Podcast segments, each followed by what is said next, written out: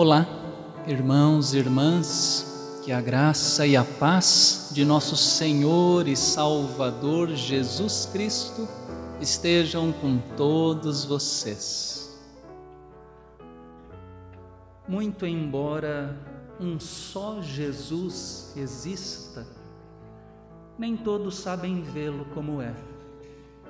Filósofo, poeta ou comunista, ou mesmo um hippie, já se disse até.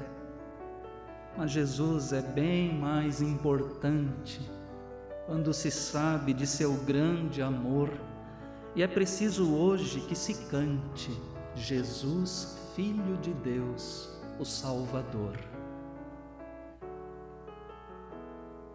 Assim começava a canção Nada Melhor, gravada no disco se eu fosse contar de 1973, do grupo musical Vencedores por Cristo, conjunto muito conhecido no meio evangélico brasileiro, especialmente a partir da década de 70.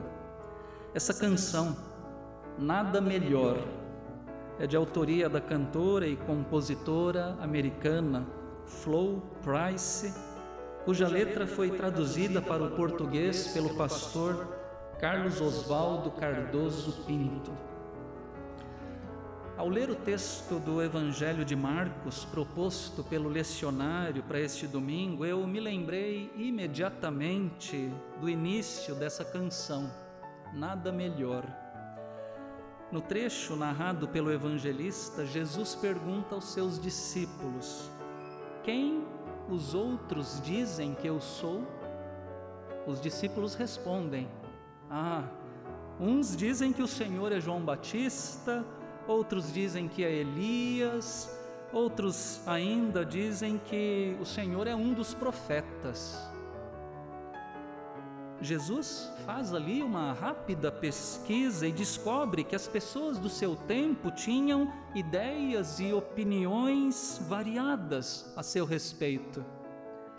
Mesmo em nossos dias, se sairmos por aí, se formos perguntar, pesquisar, mesmo em nossos dias, nós veremos que as pessoas as pessoas pensam coisas diferentes a respeito de Jesus. Certamente encontraremos opiniões diversas a respeito de Jesus. E era isso que questionava a canção dos vencedores por Cristo lá no início da década de 70, nada melhor. Quem é Jesus? Quem é Jesus? Um filósofo? Um poeta? Um comunista, um hippie. E então a canção afirmava: Jesus, não, Jesus é bem mais importante. Quando se sabe de seu grande amor, Jesus é Filho de Deus, Jesus é o Salvador. Prezados irmãos e irmãs, depois de perguntar o que o povo andava dizendo a seu respeito, Jesus se dirige diretamente aos seus discípulos para questionar. E aqui está a pergunta central, fundamental. E vocês? E vocês?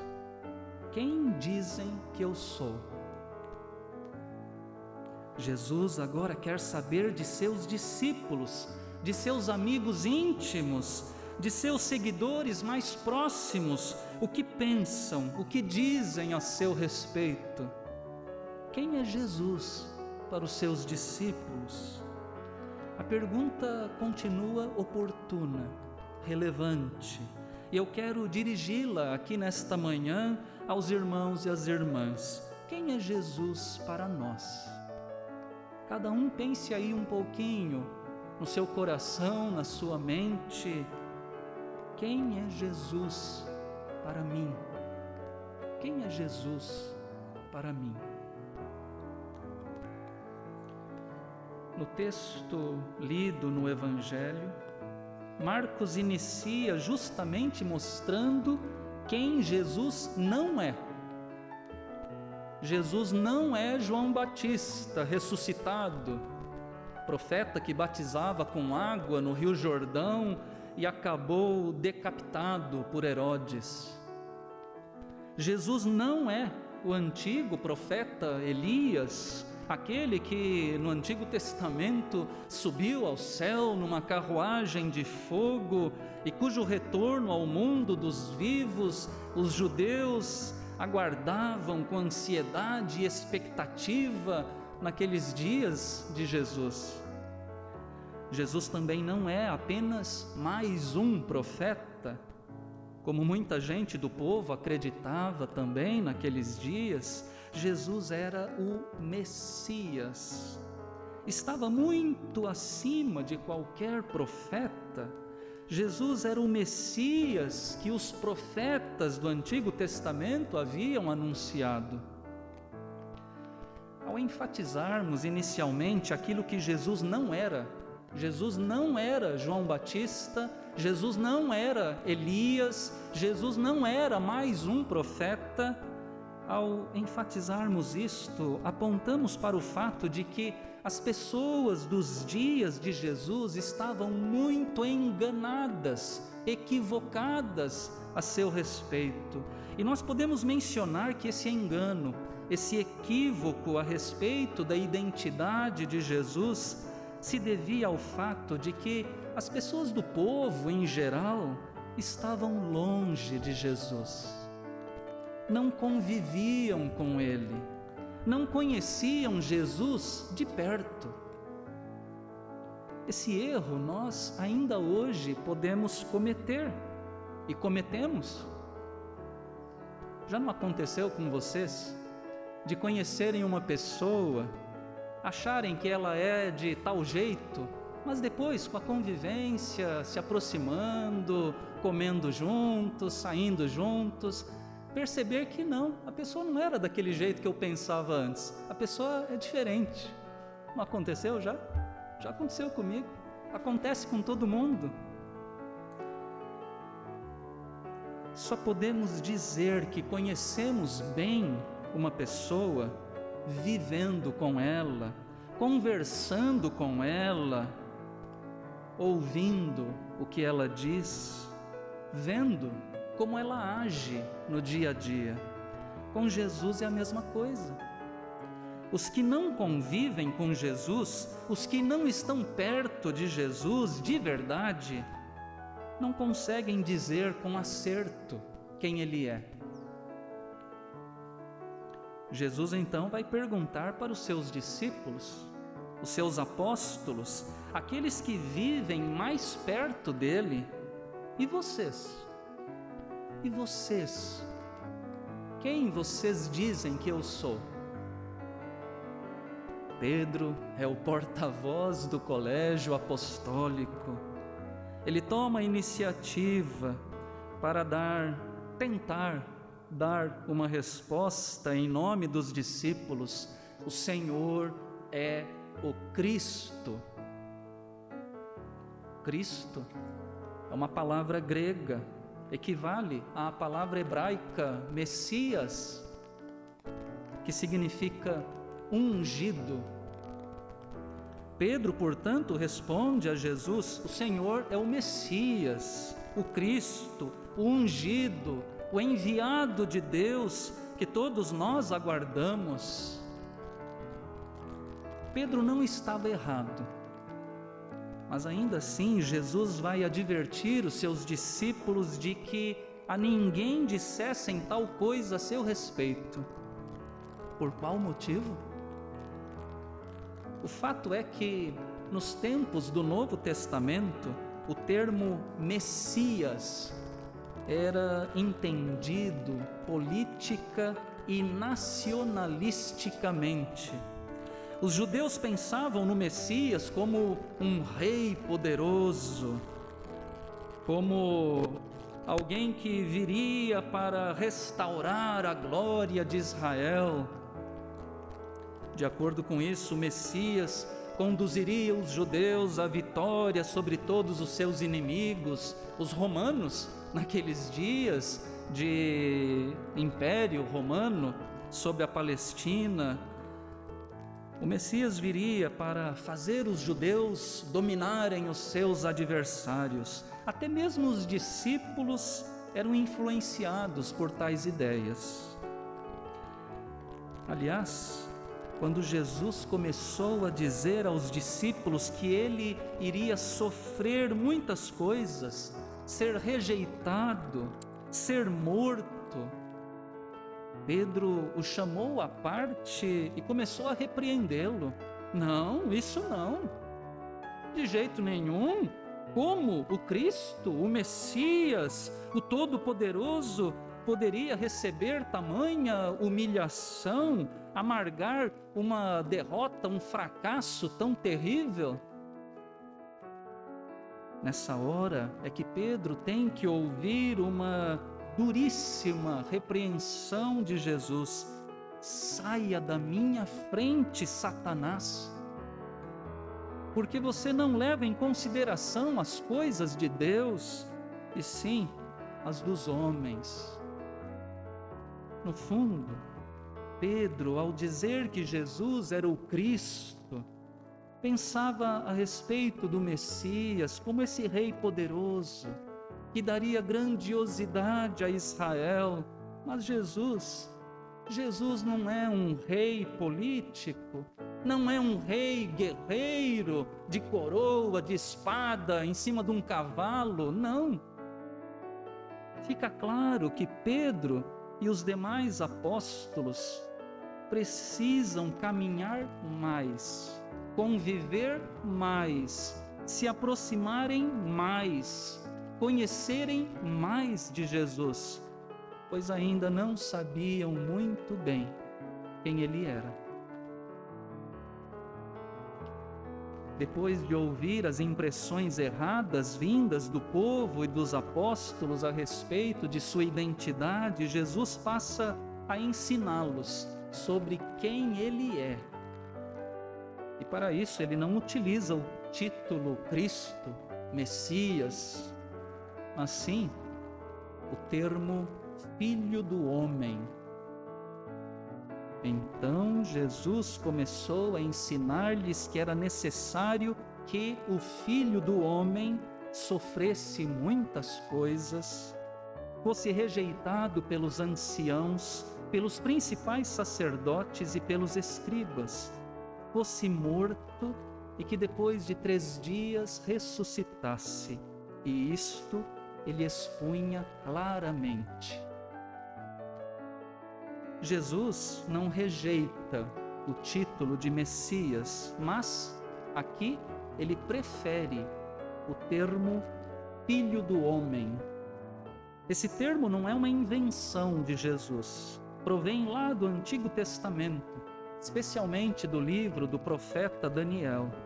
Jesus se apropria desse título para apresentar-se humildemente como homem ser humano, sofrimento, humilhação, rejeição, morte, pertencem à condição humana. Por isso, Jesus emprega aqui o título Filho do Homem, não Messias ou outro similar, é que no sofrimento Jesus se assemelha a todos nós humanos. O Messias é homem e, como homem, padecerá.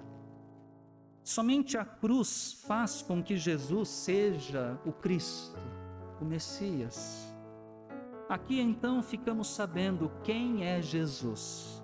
Ele é Deus feito ser humano é Deus solidário à nossa condição humana. É Deus que assume, sofre e perdoa os pecados humanos. Desde o início de sua missão e em todo o seu ministério, sua vida é vida de doação, serviço, entrega para aproximar o ser humano de Deus. É claro que esse caminho de Jesus é caminho mais difícil, é caminho de auto-esvaziamento, é caminho de sofrimento. Pedro não gosta de ouvir isso que Jesus está dizendo, repreende a Jesus. No entanto, ele, Pedro, é quem acaba repreendido, está pensando como Satanás. Satanás vem da palavra hebraica, Satã, que quer dizer adversário. Satanás é o adversário. Todo plano que nega a humanidade, a solidariedade com aquilo que é humano, que nega uma vida de autodoação, de entrega fraterna, de amor e serviço pelo bem do outro, todo plano assim é plano satânico. É plano adversário, é plano rival ao plano de Deus. Jesus não quer ser Messias naqueles moldes de rei poderoso, guerreiro, violento, superior a tudo e a todos. Não. Jesus veio para ser um Messias pacífico, nos moldes do Filho do Homem, identificado e solidário com o ser humano e com o seu sofrimento. E vocês? Quem dizem que eu sou? Quem é Jesus para nós? Somos obrigados a confessar que muitas vezes aceitamos e reconhecemos apenas aquele Cristo que nos agrada, que nos convém. Gostamos daquele Jesus que caminha pela Galileia realizando curas, milagres extraordinários, contando histórias inspiradoras, edificantes. Apreciamos aquele Jesus que derrama bênçãos sobre as nossas finanças, que abençoa a nossa saúde, que abençoa os nossos amores, os nossos afetos. Mas, e aquele outro Jesus? E aquele Jesus que critica o fanatismo e o legalismo religioso? E aquele Jesus que come com pecadores e publicanos, gente de má fama, prostitutas. E aquele Jesus que denuncia a riqueza e a indiferença dos ricos em relação aos pobres, que não acumula bens materiais. E aquele Jesus que ensina a amar e não a odiar os inimigos, que ensina a ser pacífico e a oferecer a outra face quando somos feridos. Conhecemos esse outro Jesus? Nós o reconhecemos como nosso também? Pode ser difícil para nós aceitarmos que Jesus muitas vezes é diferente daquilo que nós pensamos dele. Ele nos confronta, nos questiona, nos incomoda, mas é assim que ele é. Ele não é como nós queremos que ele seja, ele é como o Evangelho o apresenta. Quem é Jesus para nós? Dizemos que Ele é nosso Deus, mas por vezes ocupamos os nossos corações com outros deuses, nos quais colocamos e buscamos segurança, bem-estar, prestígio. Dizemos que Jesus é nosso Senhor, mas não nos colocamos ao seu serviço não obedecemos a Sua voz? Dizemos que Jesus é nosso Mestre, mas não lhe seguimos os passos, não damos ouvidos aos seus ensinamentos e não praticamos as Suas palavras? Na realidade, a minha vida, a minha vida mostra se eu conheço verdadeiramente a Jesus ou não ele diz aos apóstolos e à multidão: Se alguém quer vir após mim, negue a si mesmo, tome sua cruz e siga-me, pois quem quiser salvar a sua vida, a perderá. E quem perder a vida por minha causa e por causa do Evangelho, esse a salvará. negar a si mesmo, tomar a sua cruz, abrir mão da própria vida. Essas expressões são sinônimas, equivalem a seguir a Jesus, a ser discípulo de Jesus, a conhecer realmente quem é Jesus. Negar a si mesmo, tomar a sua cruz, abrir mão da própria vida, significam afirmar a centralidade de Jesus Cristo na nossa vida, ser uma nova criatura, uma nova pessoa em Cristo, tornar a vida mais significativa para Deus e para os outros. Não apegar-se egoisticamente à própria vida, viver uma vida de entrega, uma vida como dádiva, como serviço, sendo fraternos, solidários, principalmente fraternos e solidários para com aqueles que mais precisam. Quanto mais eu vivo dessa maneira, então mais eu posso dizer que conheço a Jesus de verdade. Nesse sentido, nós podemos recordar uma oração do filósofo dinamarquês Soren Kierkegaard. Senhor Jesus, tu não vieste para ser servido, nem tampouco para ser admirado ou simplesmente adorado. Desejaste somente imitadores por isso, desperta-nos se estamos adormecidos nesta ilusão de querer admirar-te ou adorar-te, em vez de imitar-te e parecer-nos contigo. Conhece a Jesus não aquele que o admira, que o adora, que o reverencia. Conhece a Jesus aquela pessoa, aquela igreja que o imita que se parece com Ele na sua vida cotidiana, no contato com todos ao redor. Quem é Jesus para nós? Quem é Jesus para mim? Jesus permanecerá um desconhecido para mim, para nós e para a sociedade, se não se encarnar em uma vida de amor concreto Posso ser religioso, dizer-me cristão e ainda assim viver preso na indiferença, distraído pelos recursos da tecnologia contemporânea, paralisado na rotina religiosa de uma igreja, seduzido pelo bem-estar material. Vivendo assim, não conhecemos a Jesus Vivendo assim, não torno Jesus conhecido na realidade em que eu vivo. Eu quero encerrar aqui a nossa reflexão citando um parágrafo do biblista católico espanhol José Antônio Pagola. Ele comenta o texto do evangelho deste domingo e escreve assim: Para os cristãos, é vital reconhecer e confessar cada vez mais profundamente o mistério de Jesus, o Cristo. Se ignora a Cristo, a igreja vive ignorando-se a si mesma. Se não o conhece, não pode conhecer o mais essencial e decisivo de sua tarefa e missão.